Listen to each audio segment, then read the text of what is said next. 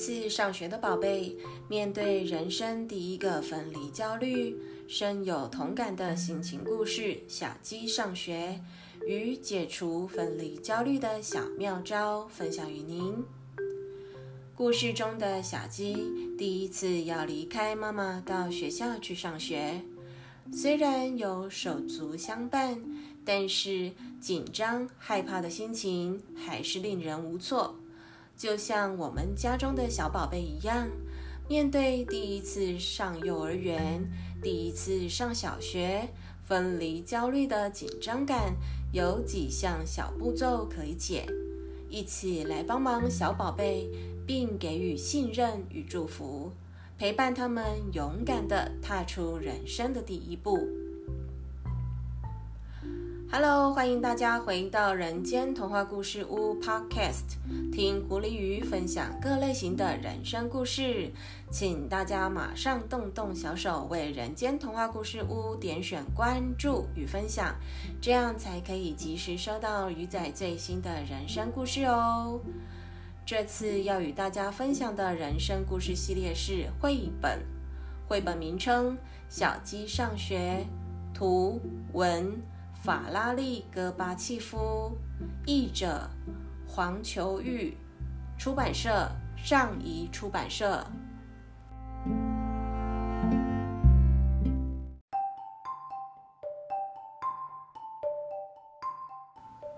灵魂人物介绍：法拉利·戈巴契夫出生于一九四四年六月十日的苏联，就是现在的乌克兰。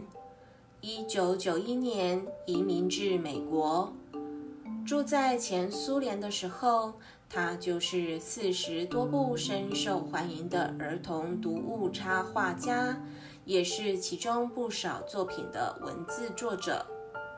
到美国之后，法拉利持续不断地创作了多部孩子们喜爱的图画书。确立了自己作为儿童读物的流行作家和插画家的地位，包括《尼基和大恶狼》，还有《小猪和山羊》系列的《一个下雨天》《苹果馅饼哪儿去了》。这两本是菲洛梅尔出版社最钟爱的绘本。法拉利到美国时完全不懂美语。也因此，当他的创作成功受到欢迎后，他比起其他作家更是引人注目与钦佩。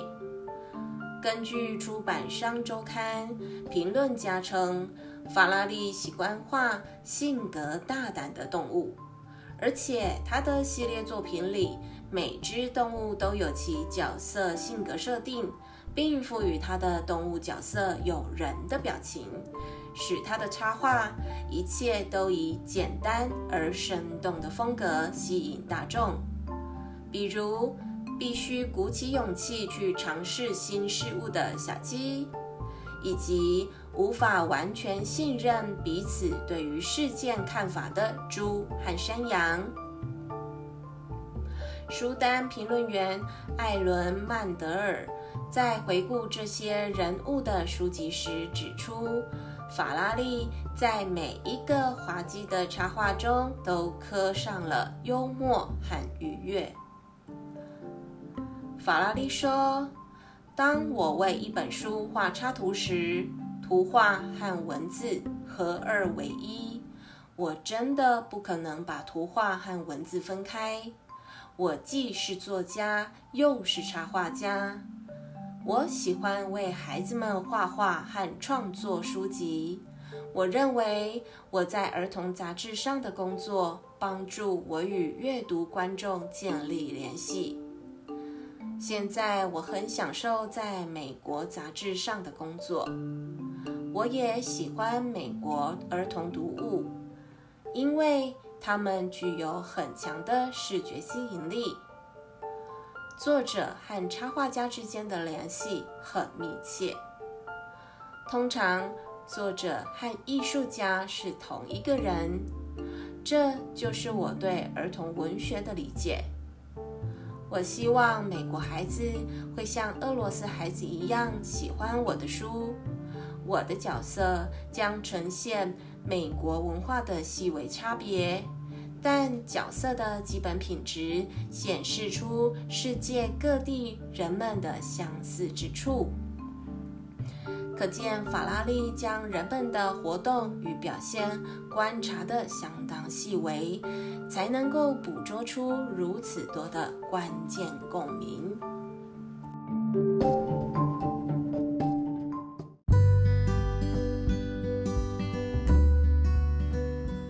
绘本故事大纲对第一次上幼儿园或小一新生来说，要在学校度过团体的学习生活是全新的尝试。许多小朋友因为面对这样的生活改变而产生一些适应上的困难。这本故事说的就是胆小的小鸡第一次去上学，他们一开始鼓起勇气去交朋友。但是收到的成果不如人意。后来他们是如何成功的交朋友，然后开始期待每天快乐去上学的呢？作者以上学时如何和同才相处为主题，希望借着小鸡交友成功的经验故事，鼓励有着相同问题的小朋友，能够从中学习到。接纳别人、帮助别人是多么开心、有成就感的一件事。小鸡上学这个故事，勾起孩子刚去上学或将要去上学的心情共鸣，很适合爸爸妈妈带着孩子一起阅读，共同度过这小鸡刚要站离鸡窝的成长过渡期哦。在网络上搜寻到一些可以克服分离焦虑的方法，以下几点分享给大家。而详细的克服分离焦虑的小妙招，这些内容待会儿玉仔会在心得的部分与大家分享哦。在孩子去上学时，大人面对分离焦虑的八大原则：第一，绝不轻言妥协。准时的将孩子送到学校。第二，不要告诉孩子只是出门走走，却带着他去上学，这样是会造成孩子二度伤害的。第三，不要过度教孩子怎么做，也不要哄小孩去学校只是去玩玩而已，让孩子。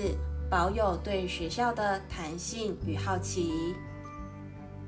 第四，该走就不回头，果断的跟孩子说再见。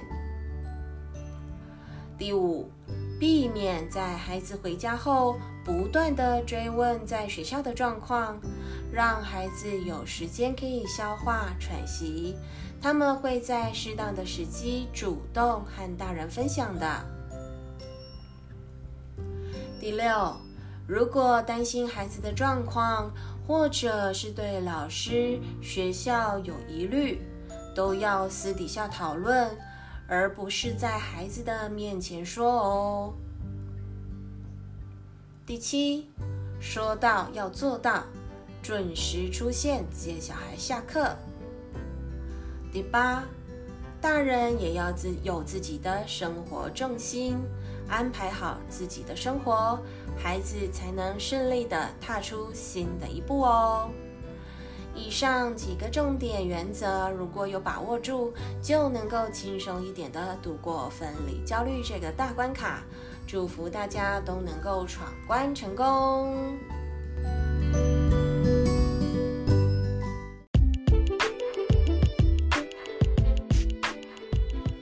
月后心得分享。在面对孩子第一次上学时，往往都会有分离焦虑症的发生。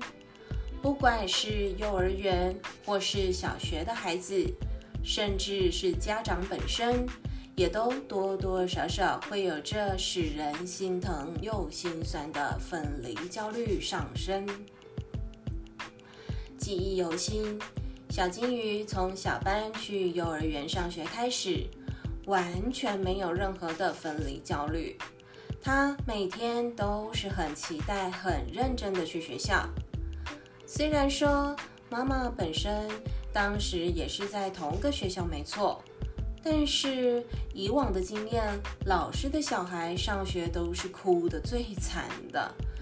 从鱼仔到幼儿园上班开始，看了许多前辈的孩子上学，个个都像是和学校有仇一样，天天上演一段生离活别、十八相送，甚至在地上肯德基打滚的也有，哭得比任何一个新生都还要惨。当下的心里想啊，哎呀天哪，怎么来上学还要做演技大考验啊？明明他的妈妈就在学校，而且小孩本身在教室里就跟老师玩得很好，吃得饱饱又睡得好好，和同学也都玩得很乐，为何每天早上都要来上演这一出呢？所以当鱼仔生了小金鱼后，就开始启动催眠大法，成功的让小金鱼没有任何的分离焦虑。而且特别期待每天的上学。原本第一天小孩要上学时，鱼仔心里啊也是忐忑不安，特别害怕小金鱼说好的要开心去学校找老师玩，结果也来上演个类别的相送剧场。但是小孩就是这么的出人意外，他不但完全没有适应问题，还玩得特别好。一到学校就和鱼仔挥手再见，乖乖的跟老师进教室，然后就像忘了“妈”这个名词的存在一样。当天我才惊觉，原来有分离焦虑的是我。看到孩子能够这样完全不依赖。很快的就能融入校园生活，是件值得高兴的事。但是，真的也让妈妈心酸呐。这种感觉目前品尝过两次，都是在带着孩子第一天上幼儿园和小学时，那种直面硕大加黑粗体的放手两个大字的冲击。真的是会在心里默默的泪洒一把，毕竟是自己把屎把尿亲手带大的小豆芽呀，居然就这么完全不犹豫、头也不回的跟着别人走了。说不心酸是骗人的，但妈妈我也只能默默的在心里擦泪、咬棉被。还是要面带微笑的夸着他，嗯，好棒哦！勇敢的跨出他人生的第一步，是长大和独立的表现。相信未来这样的场面还会再遇上几次。没办法，孩子就是自己身上掉下来的一块肉，再怎么长大，都还是妈妈心上的小宝贝，永远剪不断的牵绊。在协助孩子没有分离焦虑这一块，鱼仔运用了一点小心机，早早就埋线布局做准备。我们的做法是：第一，在孩子略能沟通开始，就开始与孩子阅读上学相关的绘本，让他先从故事里得到些许对于上学这事的好奇与憧憬。第二。事先与家人沟通，并物色好周边的幼儿园，了解幼儿园的特色与评价。选定之后，先去实地参观了解，以免与自己接收的讯息有出入。第三，偶尔不经意的带着孩子路过选定的那家幼儿园。让孩子能够先多次的熟悉与知晓未来将会在那里读书。在园所开放的时间，带着孩子到幼儿园玩耍，协助孩子更能提早熟悉校园环境。若是能够遇上老师，也能趁机和老师熟悉，让孩子知道在这里有位爸妈认识且可以信赖的人。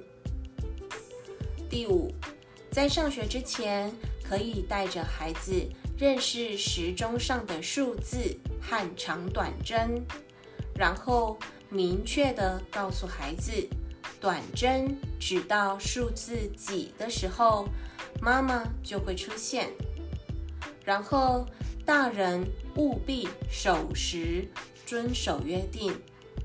这样一次两次之后，孩子取得对于大人的信任度，焦虑感啊，自然就会降低了。当然，有方法就有禁忌，请大人们千万别对孩子说以下的话。第一，不要跟孩子吓唬，不乖的话就要叫老师修理。第二，不要跟孩子说不听话就去学校读书。第三，不要要求孩子去学校就是要乖，要听老师的话。第四，不要恐吓孩子，不乖就不带他回家。